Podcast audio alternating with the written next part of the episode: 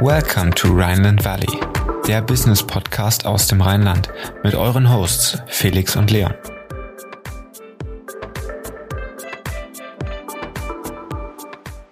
Herzlich willkommen zur 15. Folge Rheinland Valley, dem Business Podcast aus dem Rheinland. Heute haben wir wieder einen vollblütigen Gründer aus dem Rheinland zu Gast und zwar Philipp Kahnes, einer der Mitgründer von Hafervoll. Er hat 2013 Hafervoll gegründet, 2018 bzw. 2019 das Ganze an die Krüger Gruppe verkauft und ist jetzt just vor einem Monat aus der Geschäftsführung ausgeschieden bzw. ausgestiegen und ähm, worauf er sich in Zukunft fokussieren möchte und äh, welche Pläne er noch hat, erzählt er uns im Podcast. Also seid gespannt und los geht's. Herzlich willkommen im Rheinland Valley, der Business Podcast für zwischendurch. Heute mit Philipp Kahnes, dem Gründer von Hafervoll. Hallo Philipp. Hi, schön, dass ich hier sein darf. Ja, wir freuen uns auch sehr. Starten direkt auch mal mit einer kurzen Vorstellung. Kannst du dich einmal bitte kurz vorstellen? Ähm, äh, ja, ich bin äh, Philipp Kahnes, äh, 37 und ähm, Gründer von Hafervoll. Das sind äh, Müsli-Riegel, die ich und mein Mitgründer Robert Kronecker 2013 gegründet haben und vielleicht der ein oder andere kennt es aus dem Supermarkt oder aus dem Internet. Genau, du bist nämlich auch unser dritter Lebensmittel-Podcast. Wir hatten schon viel Food und No Moo. Das ist eine sehr schöne Ergänzung. Ähm, das war auch ein bisschen über Flapjacks reden. Ganz am Anfang, vielleicht kannst du da kurz erklären, was habt ihr genau produziert, was habt ihr mhm. genau verkauft? Ja, im Grunde genommen, unsere Müsli-Riegel sind keine gewöhnlichen Müsli-Riegel. Ähm, wir haben die Idee damals so 2012 in England aufgeschnappt. Dort gibt es die sogenannten Flapjacks, nennt sich das dort, ähm, ofengebackene Müsli-Riegel, handgemacht, richtig auf Backblechen äh, gebacken, so wie das äh, Omi auch machen würde. Ähm, hat da eine große Tradition. Ähm, häufig sind da noch Toppings drauf, so Karamellsoße oder äh, ganz viel Schokolade und wir haben da eine gesunde Variante draus gemacht, ähm, Hafer voll abgeleitet vom, vom hohen Haferanteil, erste Zutat in der Zutatenliste und haben die Idee dann nach Deutschland äh, gebracht als, als Sattmacher, Riegel 65 Gramm, ohne Zuckerzusatz, ohne ähm, Bindemittel, ohne Farbstoffe, äh, alles 100% natürlich und trotzdem halt auch im Ofen gebacken, handmade. Äh, das war damals so die Idee, gegen Corny oder andere Riegel anzutreten, die so auf dem Markt waren. Ja, super interessant. Ich würde auf deine unternehmerische Laufbahn mal ein bisschen eingehen. Du bist mittlerweile auch komplett raus bei Hafervoll, hast den Exit gemacht mit deinem Start-up.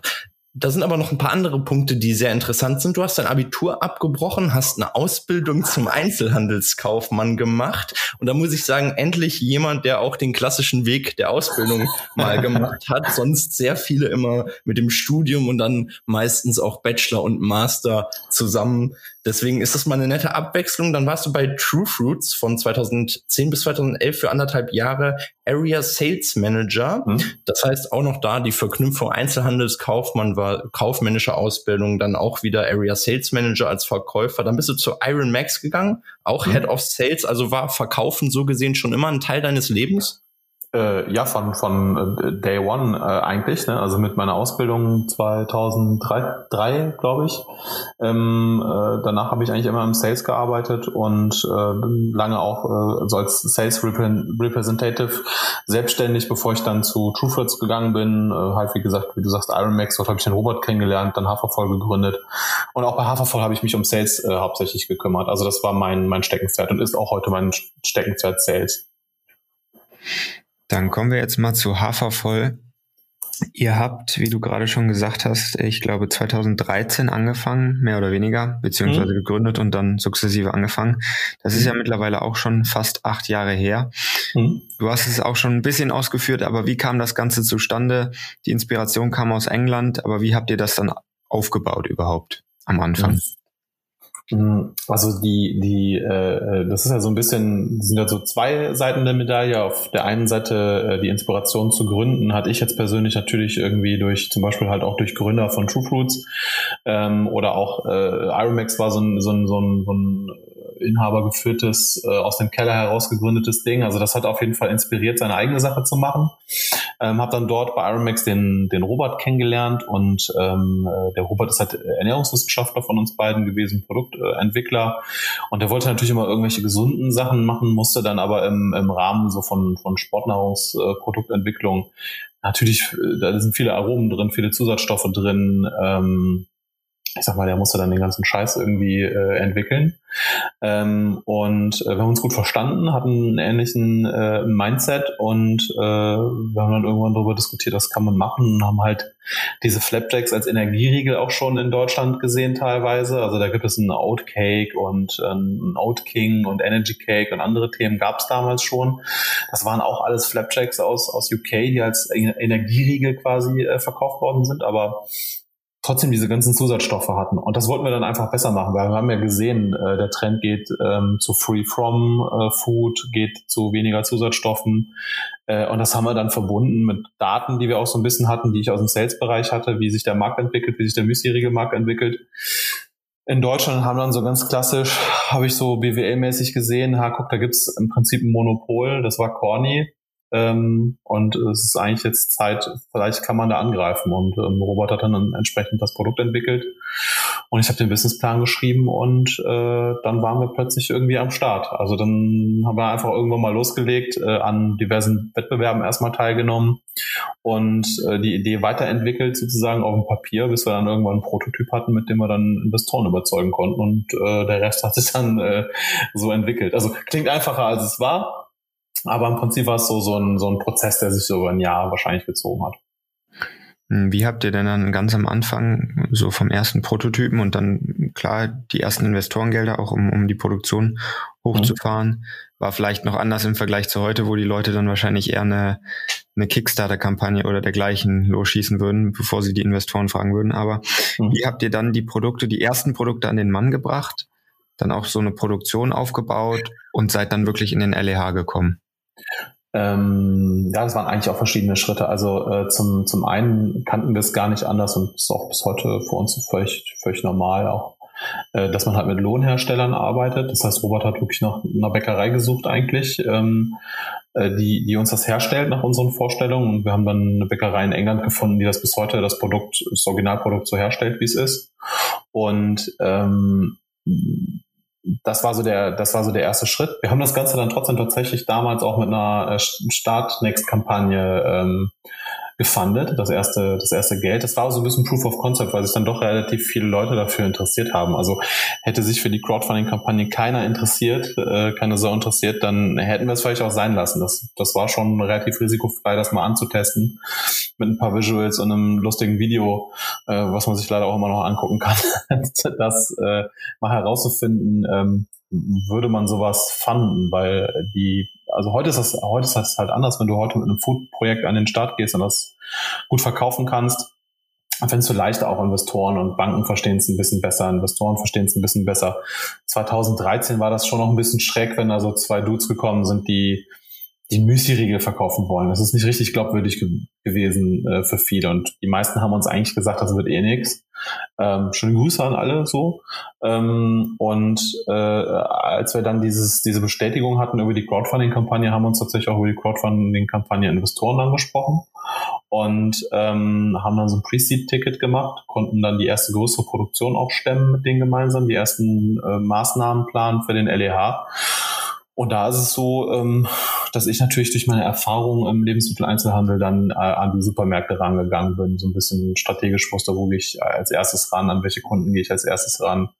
Äh, dass wir um den Kirchturm herum sehr viel gemacht haben, also rund um Köln. Wir haben ja in Köln gegründet, rund um Köln, Bonn, Düsseldorf die ersten Märkte akquiriert haben haben da mit den ersten Sales auch äh, angefangen, Praktikanten einzustellen, die wir dann in ganz Deutschland äh, äh, aus, haben ausschwärmen lassen, haben uns dann weitere Städte erobert. Also wir sind immer strategisch immer in die Ballungsgebiete gegangen, weil wir gesagt haben, wir haben ein urbanes Produkt, ein Convenience-Produkt. Ähm, wir sind dann nach Hamburg äh, gefahren, sind nach München gefahren, äh, etc. etc. Frankfurt und haben eigentlich von da aus retail-seitig die, die Marke ausgebaut und ähm, parallel halt viel Wettbewerbe gemacht. Ähm, dadurch so ein bisschen PR bekommen, regional, überregional und äh, irgendwann äh, fandst du das einfach. Dann immer mehr Listungen, immer mehr in den Retail, immer bekannter geworden, immer mehr Clippings in Zeitungen. Das war so unsere Strategie eigentlich tatsächlich damals.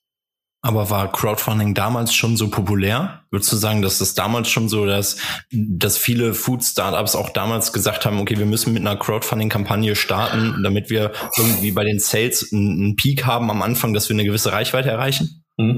Also ich glaube tatsächlich, dass so 2013 waren wir noch so ein bisschen early, aber 2014, 2015 hatte ich das Gefühl, dass es ein, ähm, dass es fast inflationär war, dass man mit Food auf eine Crowdfunding-Kampagne äh, gegangen ist. Also entweder ähm, halt Reward-based, wie bei äh, Startnext, wo ja kein Equity dahinter steht, ähm, aber es haben unglaublich viele Startups dann 2014 und gerade glaube ich auch 2015, wenn man das messen würde, wäre es wahrscheinlich so das Hauptjahr auf äh, ähm, den, den auf Companisto oder auf Seedmatch äh, ihre Produkte gelauncht, weil Crowdfunding zu dem Zeitpunkt halt auch ein äh, hoch hatte, quasi. Ne? Ähm, und dann hat sich das alles ein bisschen, zwar, weiß gar nicht mehr, die erste Staffel Hürde der Löwen rauskam.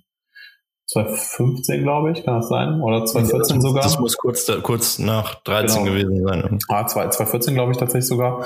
Und ähm, das hat dann so mit der zweiten Staffel eigentlich und dem, dem Erfolg von ein, zwei Startups, die dabei waren, ich glaube Little Lunch war eins der, der ersten Startups, die dabei waren, die erfolgreich waren in der zweiten Staffel, das hat den Markt dann nochmal auch aufgemacht für Investoren, sich dafür zu mehr dafür zu interessieren. Das muss man leider sagen. Ich bin kein kein äh, äh kein, kein mega Fan ähm, äh, da, ne, also ich bin, bin ein bisschen bipolar, was das angeht. So, super Reichweite und du hast vielleicht auch gute äh, Investoren, aber ich habe auch das Gefühl, dass manche Startups halt darauf setzen, unbedingt in die Sendung nur zu wollen. Das halte ich dann wiederum den falschen Weg.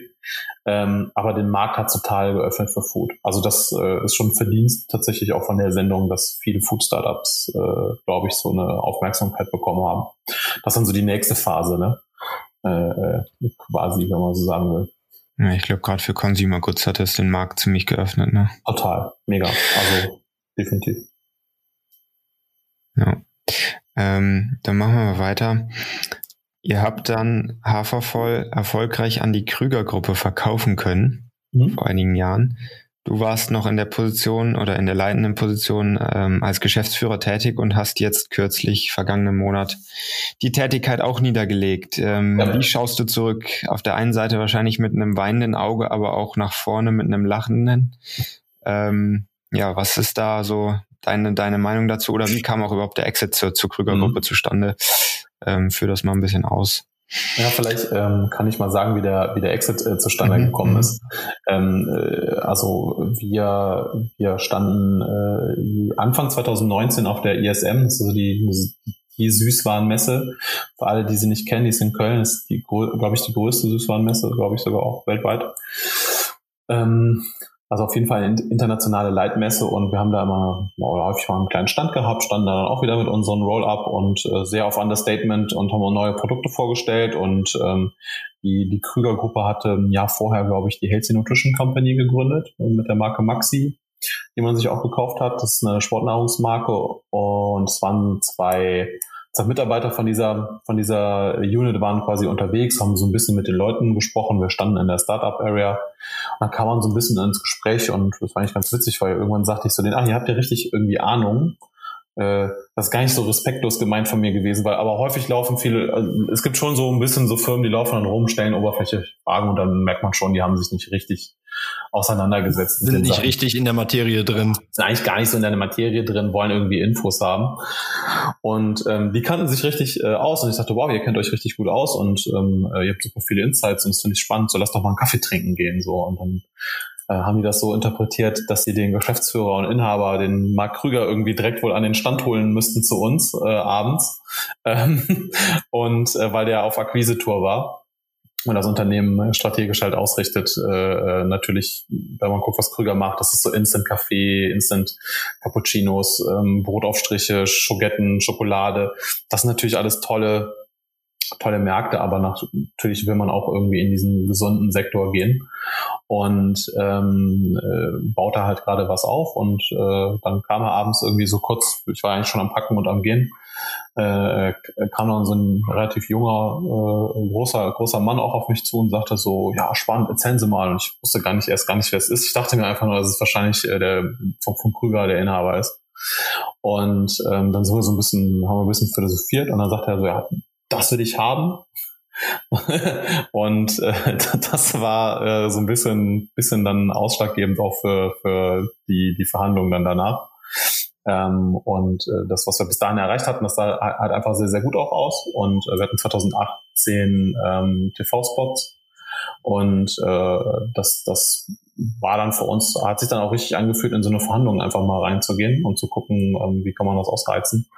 Und hat tatsächlich dann acht Wochen nur gedauert. Hat eine Woche später hatten wir schon ein Angebot auf dem Tisch, von dem wir auch gesehen haben, dass es ernst gemeint ist und nicht nur Gequatsche ist, weil wir kannten das auch aus den Jahren davor. Da, da hat man natürlich auch mal versucht, mit uns zu sprechen. Das waren dann, war aber wirklich, also nicht ernst gemeint, das können nicht ernst gemeinte Angebote gewesen sein. Und ähm, dann haben wir weiter verhandelt und nach acht Wochen äh, war das Ding closed äh, tatsächlich. Waren genau äh, acht Wochen, die dazwischen waren. Und ähm, war dann, war hat es für uns für eine richtige und gute Entscheidung angefühlt und die Investoren.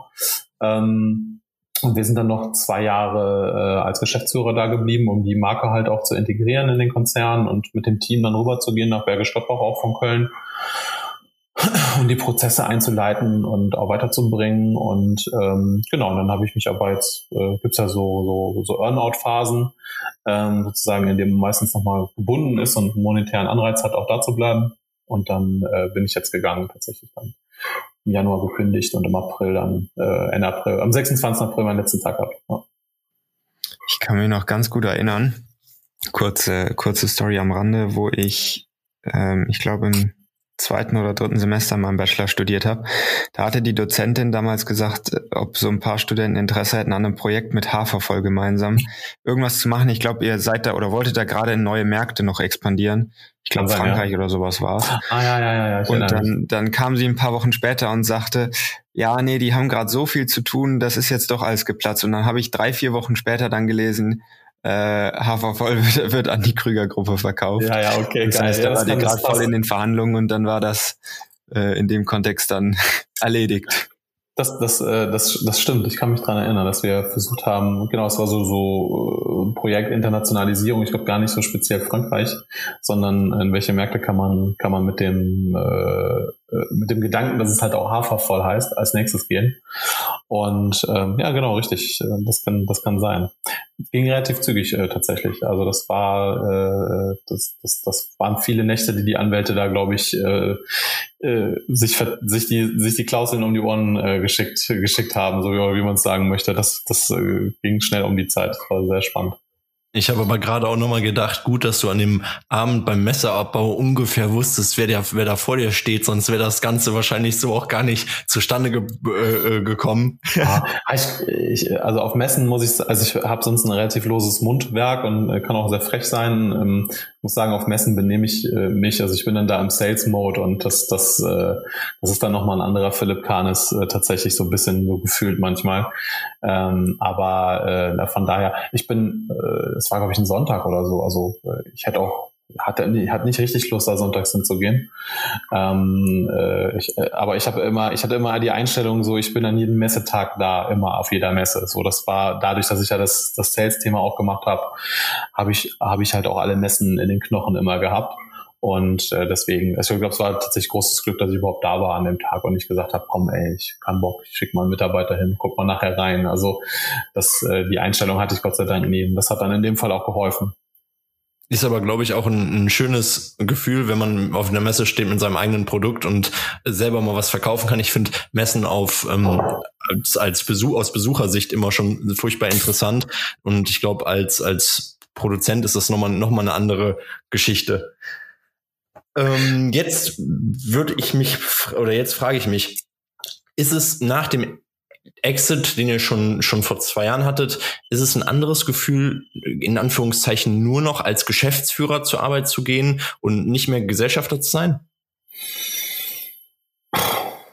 Boah, das ist eine schwierige äh, Frage. Also ich, ich, ähm, also ich kann mich jetzt auch immer noch, äh, wenn mir was nicht gefällt, äh, sehr gut aufregen irgendwie. Ähm, wenn ich was sehe auf Instagram, glaube ich. Ähm, also ich glaube so den, den, den, den Biss und diese Competition und irgendwie gewinnen zu wollen, das steckt ja in einen drin. Ne? Das ändert sich ja nicht dadurch, dass man ein angestellter Geschäftsführer ist. Ähm, man muss natürlich unter ganz anderen Bedingungen tatsächlich arbeiten. Also man ist dann im Konzern, man hat nicht mehr diese Freiheiten so, ne? Man ist nicht mehr äh, äh, auch das Team, das war ja dann, das ist ja dann auch so ein bisschen durchmixt worden, so, ne? Und dann das Team, dann kamen Leute von der Healthy Nutrition Company dazu, dessen Chef war ich dann im Grunde genommen nicht oder äh, ich und Robert nicht.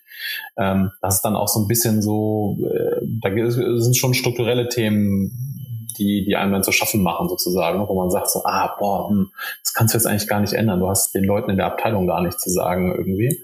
Ähm, äh, das ist eher was, womit man kämpft. Äh, dieser, dieser Biss und diese, dieses Gewinnen wollen und mehr Umsatz machen wollen und seine Kunden zufriedenzustellen und Dinge irgendwie zu ändern wollen. Ich glaube, das, das ist dann nicht von heute auf morgen weg, nur weil man verkauft hat.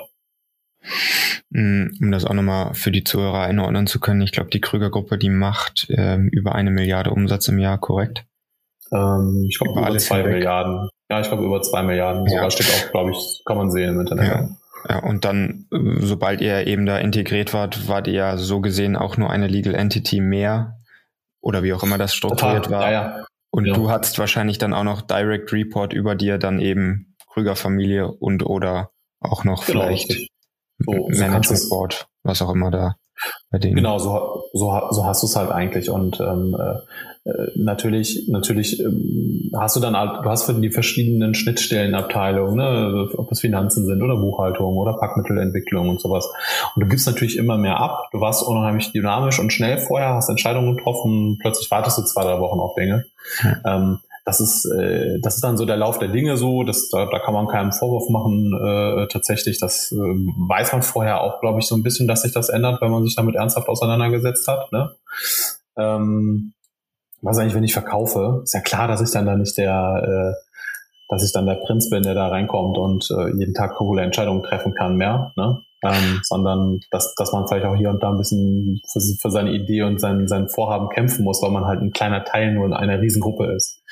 Ähm, auf der anderen Seite gibt es in dem Unternehmen auch Sicherheit. Ne? Also das war uns halt auch wichtig, dass das strategisch passt, ähm, dass sowas auch über unseren Ausstieg hinaus eigentlich fortgeführt werden kann. Und das ist auch tatsächlich eigentlich was, da versteht die Krüger-Gruppe auch so ein bisschen, äh, dass, so, dass so Themen eigentlich auch gut behandelt werden. Ähm, das wirft jetzt bei mir aber die Frage auf, was hast du karrieretechnisch jetzt nach dem Komplettausstieg aus Hafervoll äh, vor? Möchtest du als Business Angel weitermachen? Äh, Keynote Speaker vielleicht auch so in die Richtung? Ähm, äh, also nee, also Keynote Speaker, äh, Berater oder solche Sachen gar nicht. Also ich, ich nehme gerne noch zwei, drei Podcasts äh, auf oder fünf. Ähm, das finde ich ganz witzig. Äh, ich gern auch auf irgendwelchen Summits. Ähm, komm, heute Morgen äh, hatte ich noch, äh, heute ist der 11.5. ein Q&A vom Food and Beverage Summit, ein sehr tolles Event äh, was ich allen Foodies auch empfehlen kann, da mal reinzugucken im Internet. Das findet nächstes Jahr dann wieder statt. Also ähm, ein bisschen Wissen weitergeben, das mache ich schon gerne. Ich muss jetzt nicht Speaker sein, da, das habe ich auch als Hafervoll äh, Geschäftsführer, Gründer nie so für mich entdeckt. Ähm, weil es abgenutzt ist. ja, jeder, jeder ist irgendwie Speaker. Ähm, also was, was, was ich schon, wo, wo schon der Weg hingeht, ist, ähm, dass ich, dass ich investiere und äh, ähm, das, das ist schon ein Thema und äh, tatsächlich möchte ich auch ganz gerne vielleicht so zum Ende des Jahres auch nochmal wieder was Neues gründen. Also das ist so, da habe ich auch Bock drauf. Äh, ein bisschen unter anderen Voraussetzungen, aber da plane ich gerade auch äh, tatsächlich, dass ich nochmal was Neues mache. Ja, super interessant. Dann wieder Startup, erstes Startup fertig, zweites Startup direkt wieder in der, in der Pipeline. Kleine Pause ähm, erstmal. Ja, die seid ihr auch gegönnt. Welches Learning könntest du den jungen Gründern mitgeben oder Gründern, die generell mit dem Gedanken spielen, ähm, selber was zu gründen? Ähm, oh, da gibt's das, das, ist, das, das ist so vielfältig. Also ich glaube, äh, an seine eigene Idee glauben ähm, ist, ist relativ wichtig, weil man, weil man dann doch auch gerade in Deutschland immer noch viele von den Neinsagern hat, die sagen, es funktioniert nicht. Ähm, an seine eigene Idee und seine eigene Vision glauben, aber gleichzeitig auch gedanklich so flexibel sein, dass man weiß, wann man weiteres ändern muss. Ähm, gerade auch im, im Food-Bereich, also die, die grüne, die grüne äh, vegane Bolognese ähm, ist vielleicht so nischig äh, mit den ganz speziellen grünen Tomaten äh, aus irgendeinem Teil Italiens, äh, die nur dort wachsen, ähm, dass ich mit dem, mit dem Konzept vielleicht nicht erfolgreich sein kann oder eine Firma bauen kann, die irgendwie profitabel arbeitet auf Dauer, sei es nur mit zwei, drei, vier Mitarbeitern. Ähm, ich glaube, das ist am, am wichtigsten. Also äh, an seine eigene Idee glauben und gleichzeitig äh, flexibel zu sein, zu erkennen, wenn die eigene Idee wahrscheinlich scheiße ist. Ähm, der, ein guter Pivot, ein, ein guter Pivot ähm, ist auch eine gute Sache. Also Selbstkritik und Durchhaltevermögen. Das hast du sehr schön zusammengefasst. Das hätte ich die Worte äh, habe ich jetzt nicht gefunden, aber selbst selbstkritisch sein und Durchhaltevermögen sind äh, auf jeden Fall zwei ganz elementare äh, Themen. So Durchhaltevermögen bringt dann halt weiter und Selbstkritik ähm, erzeugt halt, dass man versucht besser zu werden. Ne? Und äh, das sind eigentlich Erfolgsfaktoren. Dafür schätze ich den Leon noch immer sehr. Er schafft es immer, Sachen sehr gut zusammenzufassen. Porn Fleek war das jetzt, das war ein Porn. Ja. Also, Dann schauen wir aber auch nochmal kurz retrospektiv. Äh, wenn du dir eben da deine Laufbahn und den, den ganzen Verlauf anguckst, würdest du irgendwas anders machen oder sagen, ähm, aus dem Fehler habe ich so gelernt, dass ich ihn auf jeden Fall nicht nochmal mache? Ähm, also aus meiner persönlichen Karriere jetzt heraus, ähm, ich, ich würde jetzt vielleicht, also es ist schwer zu beurteilen, weil ich, ne, ich habe eine Firma erfolgreich verkauft und gegründet. Ähm, äh, es ist, äh, ist alles gut. Ich weiß auch, es gibt keinen Shortcut äh, für, für Erfolg. Ne? Also das heißt, ich bin heute mit, mit ich habe 35, glaube ich, verkauft oder mit Ende 34. Manche schaffen es mit 25 schon oder ne, Ende 20. Die waren vielleicht ein bisschen schneller. Ich habe für alles ein bisschen länger gebraucht. Ähm, Insofern würde ich es gar nicht, ich würde ja nicht noch mal was anderes machen. Ich kenne das Endresultat heute, äh, aber ich weiß nicht, ob ich noch mal mein Abi abbrechen würde. Also ich war äh, lange Zeit, ich habe ja dann auch ähm, mein Abi abgebrochen und habe ich eine Ausbildung angefangen und dann ähm, habe ich nach meiner Ausbildung äh, ein Studium angefangen, habe das auch wieder abgebrochen. Also aus mir hätte auch eine ganz verkorkste Nummer werden können. Also kenne ich ähm, genau, ja, und ähm, äh, irgendwas hat mich halt getrieben. Ich weiß, dass ich immer unglücklich war, weil ich immer etwas gründen wollte. Also ich habe mich immer in der Rolle gesehen, ähm, wirklich mit 16 schon habe ich angefangen, auf Ebay Sachen zu verkaufen. Ähm, ich habe äh, Artikel irgendwie aufbereitet, Fotos gemacht, ähm, für andere Leute ähm, auf Ebay verkauft und ähm, später irgendwie mir Restposten äh, äh, gekauft und die verkauft. Also ich habe immer irgendwie versucht, Geld äh, zu verdienen irgendwie selber und das hat mich die meiste Zeit begleitet und ich habe immer zu diesen Unternehmern äh, hochgeschaut. Ich konnte viele irgendwie kennenlernen in den Positionen, wo ich war, die mich auch inspiriert haben. Und insofern habe ich persönlich nichts falsch gemacht. Ich, ich weiß noch nicht, ähm, ob jetzt, das waren, das waren immer sehr emotionale Entschlüsse, so ein Studium auch abzubrechen das ist jetzt auch nicht das Schlechteste, äh, so ein Studium beendet zu haben. Also gerade wenn man ein Abi gemacht hat oder ein Fachabi gemacht hat, man macht ein Bachelorstudium. Ähm, äh, ich glaube, das, was man da lernt, so, ja, keine Ahnung, da habe ich die 20 Bücher irgendwie im Schrank, da, da steht das alles drin, was man im, im BWL-Studium lernt. Ähm, wenn wir jetzt hier wirklich über so solche Themen reden ne, und nicht über äh, einen Doktortitel in, in äh, äh, in was, wo man Leute irgendwie aufschneiden muss, ähm, sondern einfach über Betriebswirtschaftslehre, äh, ein bisschen Marketing, ein bisschen Rechnen. Ähm, dann da muss ich dafür theoretisch gesehen nicht studieren. Aber das Netzwerk, ähm, das ist halt interessant. Die Leute, die man da kennenlernt. Ähm, und das ist leider tatsächlich so häufig in den Ausbildungen äh, in Deutschland ist man noch so ein bisschen isoliert, die Azubis untereinander, auch von Unternehmen vernetzen sich nicht gut genug, ähm, sind vielleicht auch ein bisschen ein bisschen, haben so einen Stempel drauf äh, teilweise. Das ist im Studium schon alles ein bisschen freier. Also das kann man schon mitnehmen. Wenn man in Köln studiert und man geht zu, zu ich glaube, dieses ECC heißt das, glaube ich, dieses Entrepreneurs Club Cologne. Ähm, das sind Kontakte, die man knüpfen kann, die einen zu inspirieren, auch wieder zu studieren, aus einer Freiheit heraus. Das ist schon auch ganz geil. Also äh, ich würde jetzt nicht jedem raten, das Studium abzubrechen und pauschal sagen, studieren ist scheiße. Also das würde ich nicht machen. Insofern ähm, weiß ich nicht. Hätte so ein beendetes Studium hätte vielleicht auch zu interessanten Kontakten geführt, die am Ende zu einer Gründung geführt hätten. Who knows? Aber die Ausbildung hatte trotzdem, hat trotzdem Mehrwert geliefert für dich? Ja, ja, für mich ist das total. Also ich bin halt der Retail-Experte so, ne, von Day One. Also ich weiß, wie es im Markt aussieht und ich weiß, wie es außerhalb des Marktes aussieht. Ähm, äh, das kann man schon so ähm, unterstreichen. Ich habe daraus, aus dieser Profession habe ich halt auch was gemacht für mich äh, tatsächlich. Ne? Ich habe mich ziemlich früh festgelegt, was, was mir Spaß macht. Food und Verkaufen so. Und ähm, das, da habe ich dann Glück gehabt. Äh, und dann durfte ich auch noch äh, etwas gründen, so, ne? was dann auch ein lang gehegter Wunsch äh, äh, war letztendlich. Also insofern klar, also connecting the dots oder wie heißt es so, ne? Am, am Ende hat sich das für mich gefügt, so, deswegen ist es schwer mal zu sagen, was hätte man anders gemacht. Ähm, gibt nicht den oder den Weg. Äh, und aus Gründersicht, also was, macht man anders als Gründer? Ich wäre natürlich, wenn ich heute nochmal dann gründe irgendwann, bin ich natürlich bei ein paar Sachen schneller. So, ne? Das ist natürlich auch klar. Also äh, dann kennt man schon vielleicht ein paar Abkürzungen von Dingen, die man nicht nochmal machen würde. Ich würde nicht nochmal auf jeder Messe rumtanzen.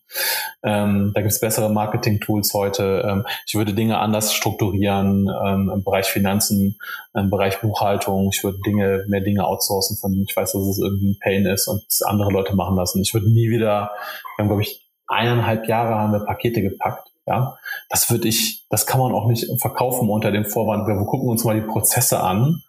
Ähm, da kannst du auch zwei Tage zum Fulfillment-Dienstleister mal fahren und wenn du willst, da vielleicht mal fragen, ob man sich das mal angucken kann in Ruhe, was da gemacht wird, dann verstehst du die Prozesse auch. Da musst du nicht eineinhalb Jahre jeden Morgen um fünf Uhr aufstehen, um dann um sechs Uhr deine Online-Shop-Pakete zu packen, einen halben Tag. Also das würde ich nie wieder machen, das würde ich auch nie einem Startup raten, mit dem ich irgendwie zusammenarbeite oder generell nicht.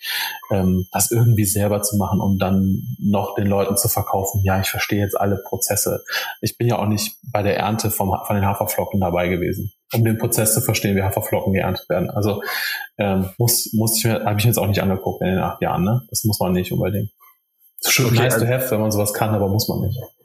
Also sinnvoll, sich auf jeden Fall einige Sachen anzugucken, aber man muss nicht überall dabei sein. Genau. Ähm, es reicht, es reicht, wenn man den Prozess versteht und, genau. und äh, ohne aktiv beteiligt zu sein. Genau. Ähm, ja, dann wir danken auf jeden Fall sehr für diese auch inspirierende Folge. Ich glaube, man kann sehr viel aus dieser Folge mitnehmen. Wir kommen aber jetzt noch zu unseren Private Insights. Wir haben sechs Fragen für dich vorbereitet, drei unternehmerische und drei etwas privatere. Bist du bereit? Äh, ja. Super, dann fangen wir mal an. Eigenkapital oder Investorengelder zum Unternehmensaufbau? Ähm, Investorengelder. VC oder Business Angel als Investor? Ähm, beides. Erst Business Angels, dann Venture Capital. In welcher Branche würdest du am liebsten investieren? Ist es Food and Beverages oder reizt dich noch eine weitere Branche oder weitere Branchen? Ähm, wenn ich andere Branchen so gut verstehen würde wie Food, ja. Ansonsten Food, Food und nochmal Food und Beverages, alles was dazu gehört im Ökosystem. Ja, dann kommen wir jetzt zu den privateren Fragen. Äh, die erste natürlich sehr private Frage. Was ist deine Lieblingssorte Flapjacks? Ähm, ach so, Kakao-Haselnuss. Ist gar nicht so schwer, ja. Okay, und wenn du entscheiden müsstest zwischen einem, jetzt im Bereich Süßigkeiten, ist es die Chipstüte oder sind es doch die Gummibärchen? Das ist die Frage, die es, die spaltet. Äh, es sind die äh, Chips, äh, 100 Prozent äh, die Chips und von Gummibärchen kriege ich ähm, Bauchweh tatsächlich. Jetzt möchten wir noch wissen, wohin du in den Urlaub äh, fliegst oder fährst. Ist es Camping oder doch Hotel? Ja, Hotel. Uh, auf keinen Fall Camping. Ganz schlimm. Also dann, dann wirklich fünf, fünf Sterne All-Inclusive. Ähm, ja, All-Inclusive muss nicht, aber ähm, äh, also aber die fünf Sterne müssen. Ich, ich war in Neuseeland irgendwie äh, als Hochzeitsreise mit meiner Frau und äh, wir haben eine, wir haben uns vernünftige Hotels äh, und einen Mietwagen gesucht, statt jeden, jeden Abend irgendwo äh, nach einer Toilette zu suchen. Ich mag ich mag Toiletten und ich mag Betten und ich mag fließendes Wasser und frische Duschen und äh, äh, Türen, die man abschließen kann. Das, das finde ich schon ganz fein. Ja, das kann, können wir, glaube ich, alle nachvollziehen. Ja, Philipp, vielen Dank für die Aufnahme mit uns. Wir haben uns sehr gefreut und vielleicht in Zukunft, wenn das Leben als Business Angel oder mit dem nächsten Startup dann mal angelaufen ist, hören wir uns nochmal. Das würde uns sehr freuen. Ich hoffe, dir hat es auch Spaß gemacht und wir sagen bis bald. Dankeschön. Haut rein. Ja, das war sie auch schon wieder, die 15. Folge Rheinland Valley mit Philipp Kahnes. Ich fand das Gespräch super spannend, ähm, weil wie Philipp schon selber gesagt hat, hat er manchmal einfach eine etwas freiere Schnauze und äh, das kam, glaube ich, auch sehr gut im Podcast rüber, dass man einfach sehr direkt und, und offen mit ihm sprechen kann. und er auch da äh, versucht immer alles ziemlich auf den, auf den Punkt zu bringen. Und ähm, wie immer würden wir uns freuen, wenn ihr den Podcast abonniert, uns weiterempfehlt und uns eine gute Bewertung auf iTunes hinterlasst, damit wir unsere Sichtbarkeit erhöhen. Und dann sage ich bis zum nächsten Mal und ciao.